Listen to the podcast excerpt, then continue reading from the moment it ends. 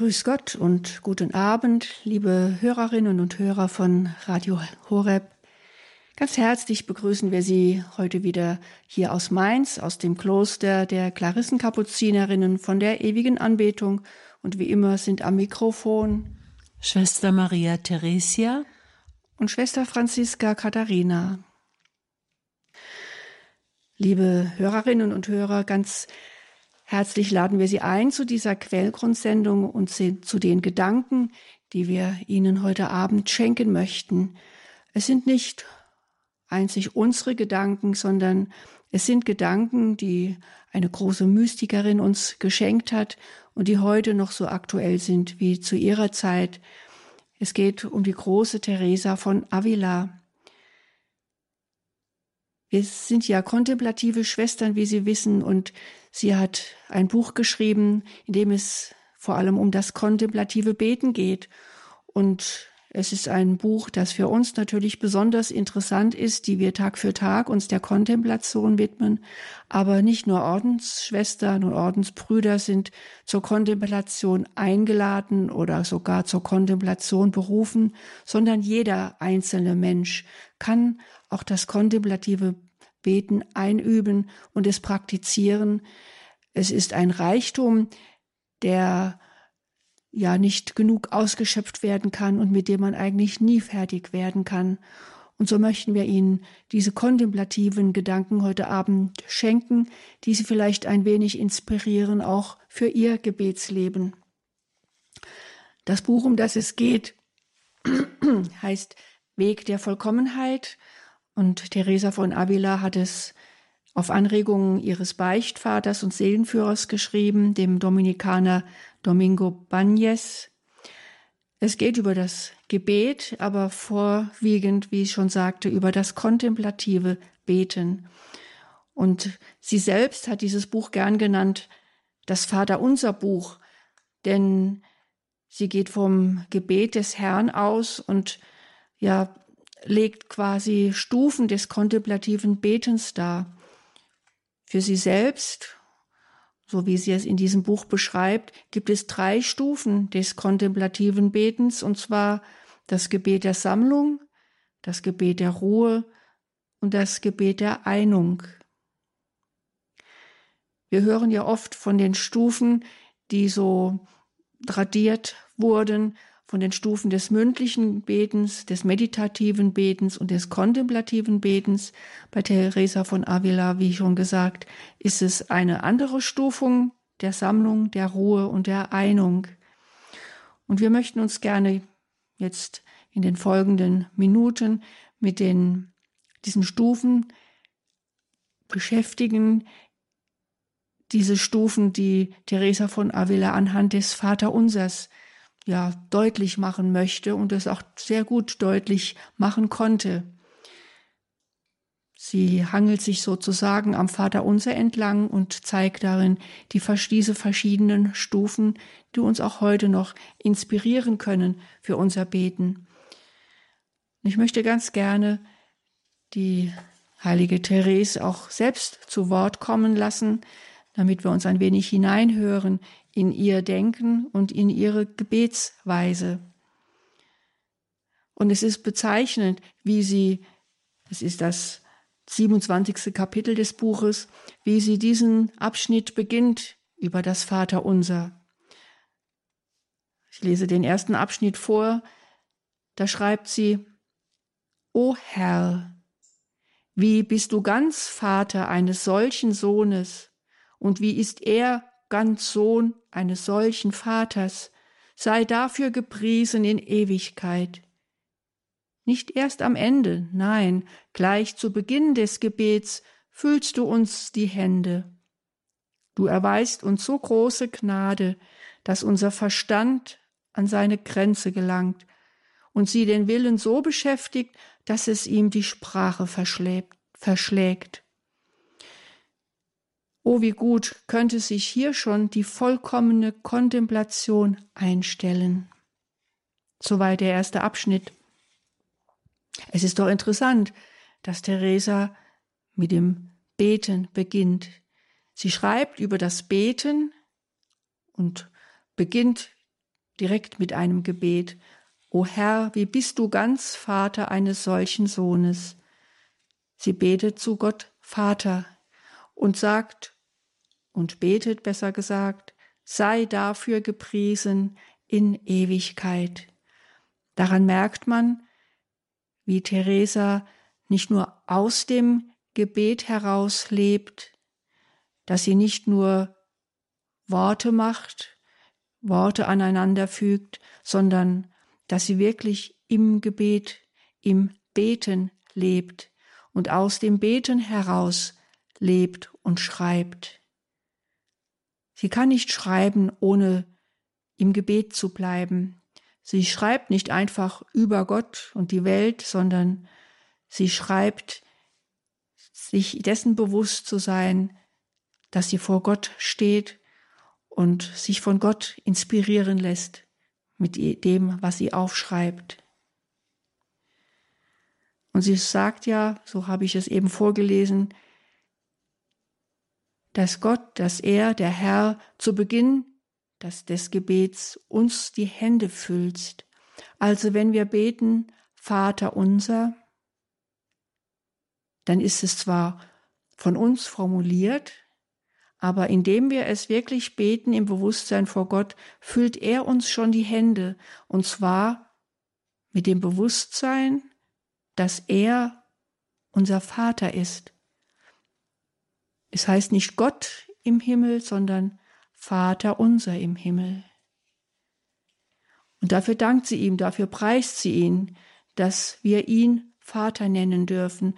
Denn wenn der Sohn uns dieses Beten lehrt. Und wenn er zu seinem Vater betet, dann dürfen auch wir ihn Vater nennen. Und das füllt unsere leeren Hände schon mit diesem Bewusstsein, dass er unser Vater ist und dass wir seine Kinder sein dürfen. Und der letzte Satz, den ich eben vorlas, lautete, wie gut könnte sich hier schon die vollkommene Kontemplation einstellen.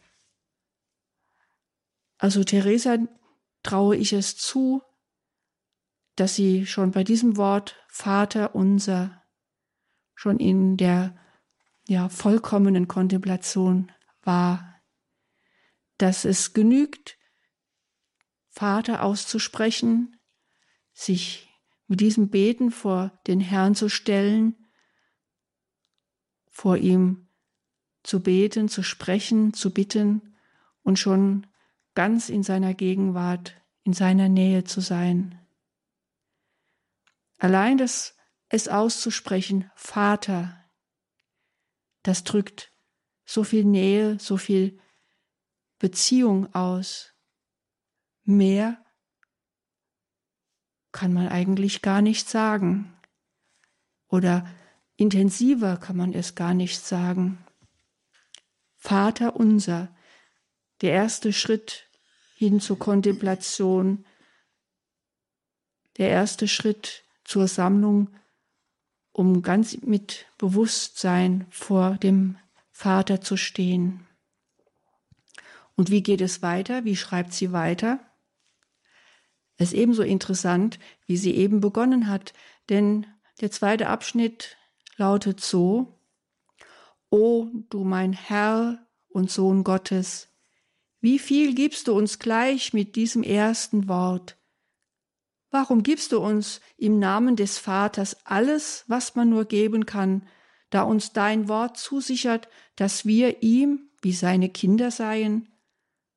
So verpflichtest du ihn ja und das will viel heißen, da er uns als unser Vater erträgt, wie groß auch immer unsere Verfehlungen gegen ihn sein mögen.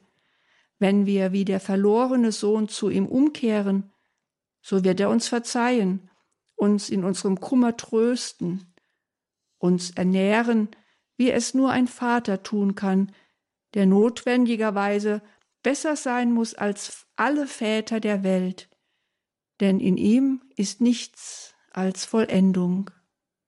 Sie haben es sicherlich gemerkt, auch hier wieder ein Gebet, kein Reden über, sondern ein Reden mit.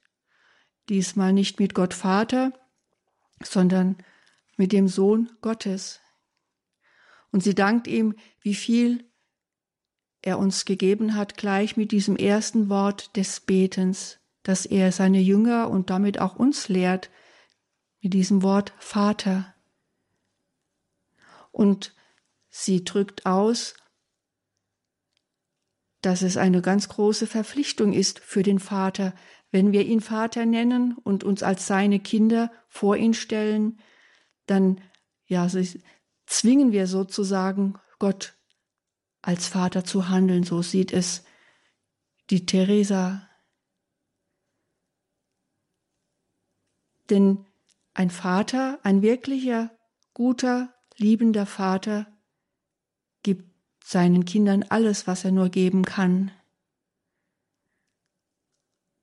Und sie sagt es ja selbst, es ist ein Vater, der notwendigerweise besser sein muss als alle Väter der Welt. Gott Vater ist mit keinem irdischen Vater zu vergleichen. Dieser Vergleich hinkt immer, aber doch gibt es so viele liebende Väter auf dieser Welt. Es gibt so viele Kinder, die erfahren dürfen, dass sie geliebt sind vom Vater. Aber auch das ist nur ein schwacher Widerschein von der großartigen Liebe Gottes zu uns, dem Vater, der wie im Gleichnis vom verlorenen Sohn oder vom liebenden Vater können wir auch sagen, seinen Sohn in die Arme nimmt, ihm alles vergibt, was er getan hat, ihn in seinem Kummer tröstet und annimmt als sein geliebtes Kind. Das alles darf mitschwingen in diesem Gebetsanfangen, Gebetsanfang Vater unser. Dieser Vater erträgt uns. Wir, seine Kinder, sind immer auch Versager, auch wenn wir uns bemühen und guten Willens sind, wir werden immer auch Verfehlungen auf unserem Konto haben. Aber wenn wir zu ihm umkehren, so wird er uns verzeihen. So sagt es Teresa, weil sie es so von ihrem ja, Bräutigam, dem Sohn Gottes, gelernt hat, wie wir es im Evangelium immer wieder lesen. Und dann gibt es noch einen kurzen Abschnitt zu diesem ersten Beginn des Vaterunsers. Da schreibt Teresa von Avila, erscheint es euch jetzt nicht recht, dass wir dieses erste Wort, nämlich das Vater, auch beim mündlichen Gebet so in unser Verstehen aufnehmen, dass uns das Herz vor Liebe zerspringt. Bei Gott, wie viel Tröstliches enthält schon diese erste Bitte. Denkt selbst einmal darüber nach, wie zerstreut auch immer eure Gedanken schweifen mögen. Zwischen diesem Vater und diesem Sohn befindet sich zweifellos der Heilige Geist, der euren Willen binden und mit großer Liebe erfüllen möge, wenn euch das nicht schon im eigenen Interesse gelingt. Hier ist sie nicht mehr im Gebet, Gebetstext, obwohl sie sicherlich trotzdem innerlich noch sich in Gebetshaltung befindet. Sie wendet sich jetzt an die Leser, die diese Worte lesen, also auch an uns. Erscheint es euch jetzt nicht recht, dass wir dieses erste Wort auch beim mündlichen Gebet so in unser Verstehen aufnehmen, dass uns das Herz vor Liebe zerspringt? Ja, wie wäre es, liebe Hörerinnen und Hörer, wenn wir beim Vater unser tatsächlich bei dem Wort Vater stehen bleiben und er hinein, uns hinein vertiefen, was es heißt, Tochter oder Sohn dieses großen Vaters zu sein, was es bedeutet, uns immer wieder in seine Nähe begeben zu dürfen, dass wir auf seine Liebe vertrauen dürfen, dass wir uns bei ihm geborgen fühlen dürfen, dass wir von ihm geliebt sind, egal was wir tun. Dass uns das Herz vor Liebe zerspringt. Das wäre doch was. Wie oft beten wir das Vaterunser und kommen gar nicht dazu, über den Inhalten weiter nachzudenken. Aber wenn wir es in der Sammlung tun, wenn wir dieses Gebet beten, in aller Stille, es meditieren, es wiederkäuen, uns wirklich Zeit nehmen für dieses Beten, dann wird jedes Mal, wenn wir das Vaterunser vielleicht in Gemeinschaft beten, im Gottesdienst beten, beim Vater, beim Rosenkranz beten, dann könnte uns doch immer wieder das Herz voll Liebe aufgehen, weil wir seine geliebten Kinder sind und uns jederzeit, wo immer wir auch sein mögen, wie immer wir uns auch befinden mögen, zu ihm kommen dürfen, ihn Vater nennen dürfen und in seine Arme uns werfen dürfen. Das war der Beginn des Vaterunsers nach der Teresa von Avila. Wir hören jetzt ein wenig Musik und schauen dann, wie es beim Vaterunser weitergehen wird.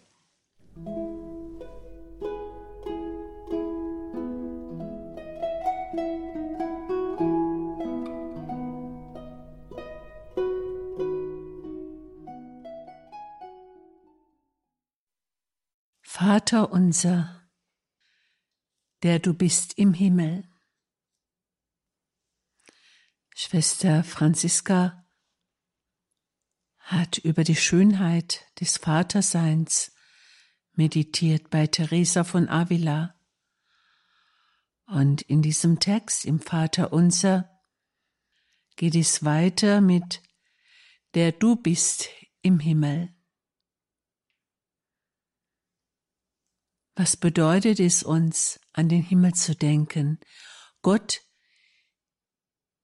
im Himmel zu denken? Teresa sagt, ihr wisst ja, dass Gott überall ist.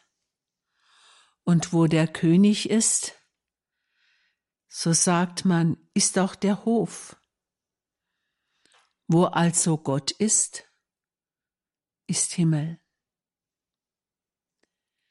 Liebe Hörerinnen und Hörer, wenn wir uns vorstellen, dass Gott in uns wohnt,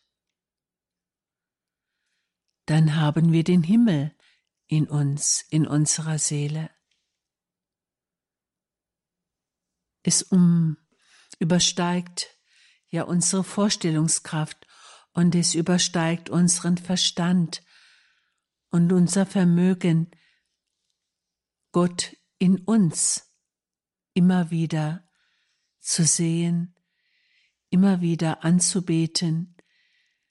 Ja, es übersteigt eigentlich unsere Fähigkeit, daran zu glauben. Und doch, wer daran glaubt, dass seine Seele wie ein Himmel ist, weil Gott in ihm wohnt, weil Gott in meiner Seele wohnt. Da kann man eigentlich nicht anders, als immer wieder in das Innere zu schauen. Es ist eine Wahrheit. Gott ist überall.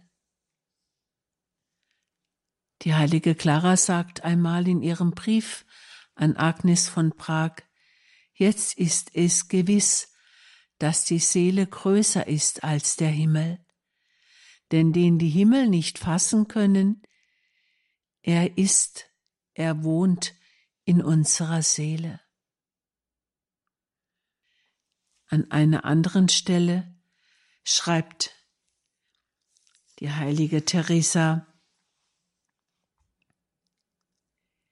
Ihr müsst euch einmal vorstellen, wie viel diese Wahrheit, dass der Himmel in uns ist, für eine verstreute Seele bedeutet, wenn sie erkennt, dass sie nicht zum Himmel aufsteigen muss, um mit dem Vater zu reden und dass kein lautes Rufen nötig ist, um seine Liebe zu erfahren. Wie leise sie auch spreche, er ist so nah, dass er sie hört. Sie braucht keine Flügel, um zu ihm zu gelangen. Sobald die Seele an Gott denkt, sobald der Mensch sein Denken auf Gott richtet, wird sie gehört. Manchmal meinen wir ja in einem Anliegen viele Worte machen zu müssen, dass wir gehört werden. Aber sie sagt, so leise wir auch sprechen, Gott hört.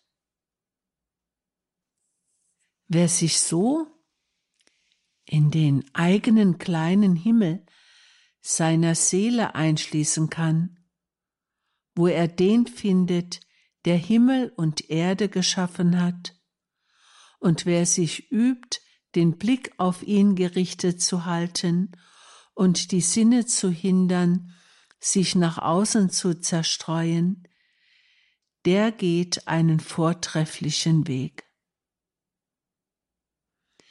Er wird zur Quelle geführt. Theresa sagt einmal, wenn ich damals schon gewusst hätte, welch großer König in meiner Seele lebt, ich hätte ihn nicht so oft allein gelassen.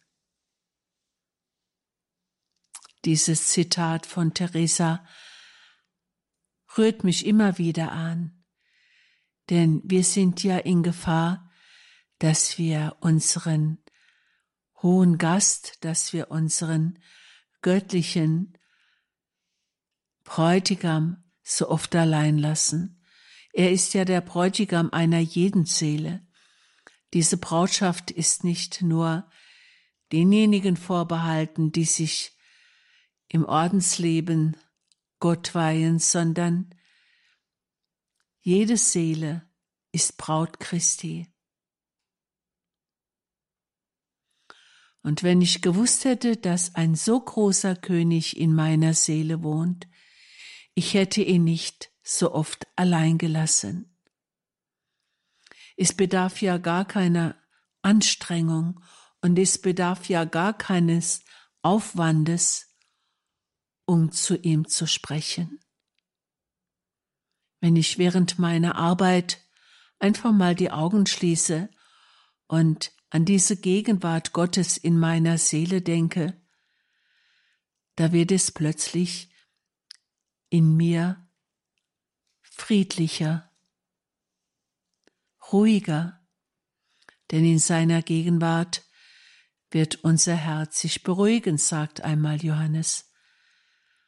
Und das ist doch ein so wunderbarer Gedanke, dass wir uns nicht ständig verausgaben müssen, dass wir nicht ständig außerhalb leben müssen. Wir dürfen daran denken, dass unsere Seele ein kostbarer Palast ist. Wo Gott ist, da ist der Himmel. Und wir dürfen glauben, dass wir den Himmel in uns tragen. Was sonst? Was sonst soll das heißen? Wo Gott ist, da ist der Himmel. Und Jesus sagt einmal selber, wenn einer mich liebt, wird der Vater ihn lieben. Und wir, wir werden zu ihm kommen und bei ihm wohnen. Warum vergessen wir ständig diese Wirklichkeit, diese schöne Wirklichkeit, dass Gott in unserer Seele, im Tempel unseres Herzens Wohnung genommen hat. Es ist für mich immer wieder eine Anregung, neu daran zu denken, mich immer wieder daran zu erinnern, mitten im Tagesgeschehen, wenn ich so viel abgelenkt bin von dem, was mich jetzt gerade beschäftigt, von der Arbeit. Aber das ist ja das Gute, dass wir uns jede Minute bekehren können. Wir dürfen jederzeit umkehren. Wir dürfen jederzeit aufhören, uns zu zerstreuen. Wir dürfen uns jederzeit sammeln. Und sei es auch nur einen Augenblick. Franz von Sales sagt einmal, wenn du zum Gebet gehst, dann denke daran, mit wem du reden möchtest. Wenn du das immer tust, wenn du vor jedem Gebet dich in die Gegenwart Gottes versetzt, dann hast du einen so großen Gewinn, dass du mit der Zeit immer mehr und immer schneller in die Gegenwart Gottes findest. Das ist es auch, was Teresa möchte. In uns der Himmel. Wenn wir Vater unser, der du bist im Himmel beten, dann dürfen wir daran denken, dass wir der Himmel sind,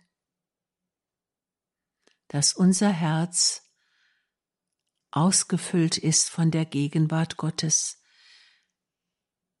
Es ist nichts Großartiges und wir werden jetzt nicht in Ekstase geraten, aber wir werden immer mehr Frieden finden in uns und wir werden uns immer mehr an dieser Gegenwart Gottes freuen. Ja, Theresa sagt, es ist nicht nur so, dass wir uns daran freuen.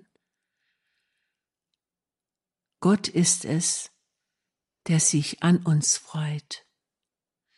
Wie ein Bräutigam sich freut über die Braut, so freut sich dein Gott über dich.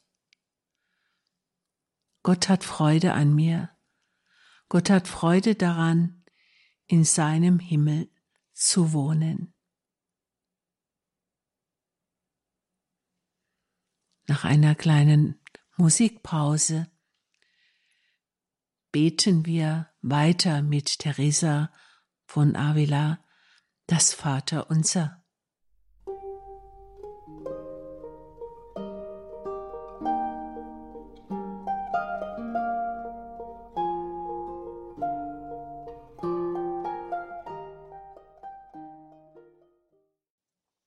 Vater unser, der du bist im Himmel. Diese Worte sind für Teresa von Avila das Gebet der Sammlung auf den Stufen, auf den drei Stufen der Kontemplation. Wenn es nun weitergeht, geheiligt werde dein Name, dein Reich komme, so sagt Teresa von Avila zu diesen Worten, das ist das Gebet der Ruhe. Nach der Sammlung also die Stufe der Ruhe. Und sie beginnt zu diesen Worten zu formulieren, hättest du, Herr, nicht einfach alles in ein Wort zusammenfassen können und uns nur sagen lassen, Gib uns, Vater, was uns angemessen ist. Denn wer weiß das besser als du und scheint nicht damit alles Nötige gesagt zu sein? Aber du kennst uns, Herr, du weißt, dass wir uns nicht wie du in den Willen deines Vaters fügen und dass man uns ganz bestimmte Dinge zu bitten auftragen muss, damit wir überlegen können, ob sie gut für uns sind und, falls nicht, die Bitte unterlassen. Denn wie wir nun einmal sind, würden wir mit unserem freien Willen ablehnen, was der Herr uns gibt, wenn wir es nicht zuvor selbst gewünscht haben. Denn auch wenn wir das Allerbeste bekommen, halten wir uns doch nie für reich, wenn wir das Geld nicht gleich auf der Hand sehen. Tja, da hat die heilige Theresa doch eine gute Menschenkenntnis. Der Herr weiß, was für uns das Beste ist. Aber so einfach ist es für uns nicht, es dann auch anzunehmen. Wir möchten es doch gerne selbst bestimmen und benennen wollen, bevor jemand anderes, bevor Gott es uns sagt. Also den Willen Gottes zu tun. Für Jesus war es selbstverständlich und wir wissen es, dass es auch für uns selbstverständlich sein sollte. Aber so wie Theresa es hier ja beschreibt, so geht es doch auch uns. Du weißt, sagt sie zu Jesus, du weißt, dass wir uns nicht wie du in den Willen deines Vaters fügen und dass man uns ganz bestimmte Dinge zu bitten auftragen muss, damit wir überlegen können, ob sie gut für uns sind. Ja, so sind wir. Wir möchten selbst entscheiden. Wir möchten selbst wissen, was besser, was das Beste für uns ist. Und es ist schön, dass auch Theresa hier in diesem Abschnitt, wenn sie über das Gebet der Ruhe spricht, wieder selbst ein Gebet formuliert und es Gott sagt, was in ihrem Herzen ist und was sie auch an Erkenntnis hat. Aber dann wird sie auch wieder praktisch für die, die das lesen, was sie schreiben, also auch für uns, denn sie sagt uns zu, wörtlich, in diesem Gebet, also im Vater unser, lässt der Herr uns wissen, dass er unsere Bitte hört. Und er beginnt schon hier, uns an seinem Reich teilhaben zu lassen, damit wir ihn wahrhaft preisen, seinen Namen heiligen und dafür wirken, dass alle das tun. Und etwas später die Seele erfährt hier einen solchen Frieden oder richtiger gesagt, der Herr versetzt sie durch seine Gegenwart in einen solchen Frieden, dass alle ihr Vermögen zur Ruhe kommen. Ganz anders als mit den äußeren Sinnen erkennt sie, wie nah sie ihrem Gott ist, so dass nur noch ein ganz klein wenig fehlt, um sie mit ihm in der Unio Mystica eins werden zu lassen. Also wir dürfen sicher sein, dass Gott unsere Bitte hört.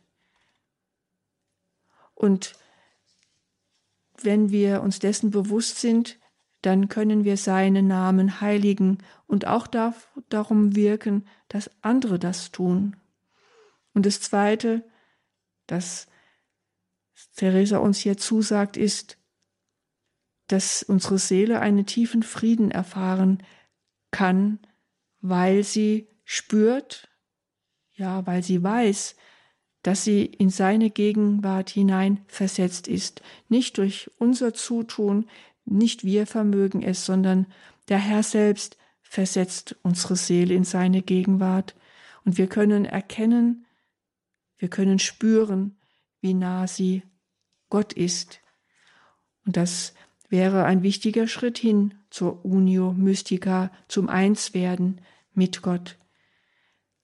Ein langer Schritt, ein langer Weg, aber wir können ihn einüben, wir können, können ihn üben durch das Meditieren des Vaters, Vater unsers, wir können uns immer wieder hineinversenken in seine Gegenwart, genau mit diesem Gebet, das sein Sohn, das Jesus uns gelehrt hat. Und wir beten es Tag für Tag, immer und immer wieder. Und welch ein großer Reichtum, wenn wir uns mit diesen Worten des Herrn immer wieder in die Gegenwart des Vaters hineinversetzen können. So viel erst einmal zum Gebet der Ruhe. Jetzt kommt gleich noch der letzte Schritt, nämlich das Gebet der Einung. Aber davor gibt's noch ein paar Takte Musik.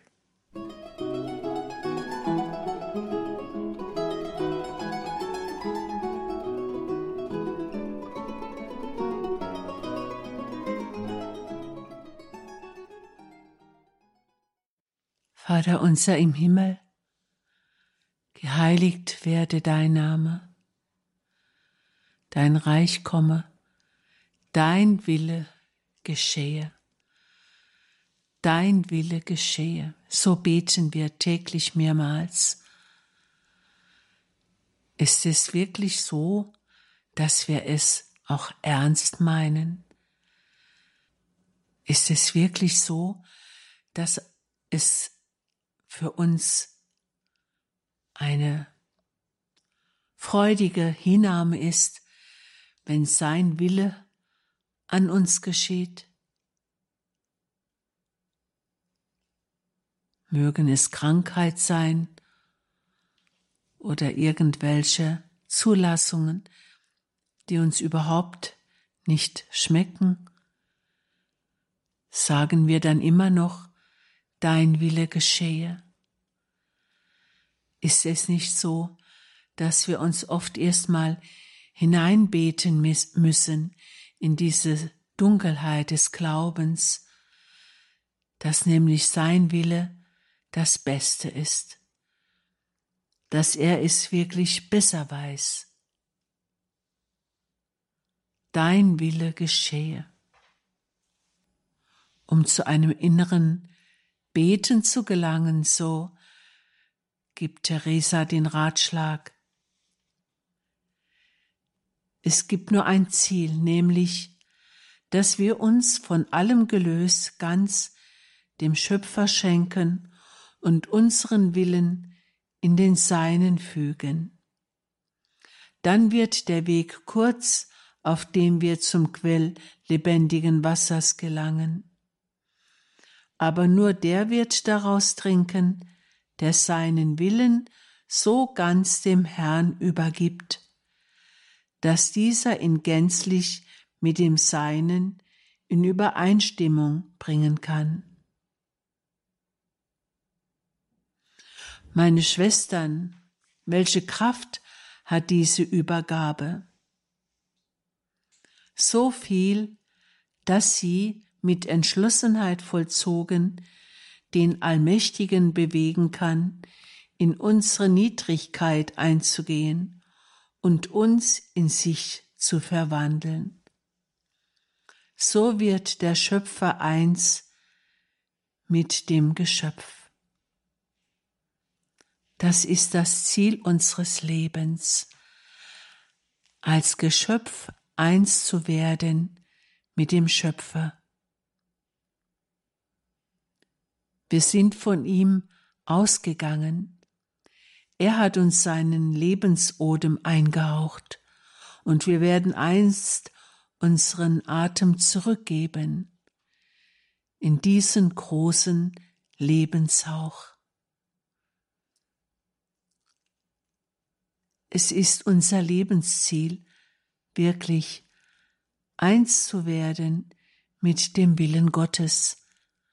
Und was ist der Wille Gottes für uns?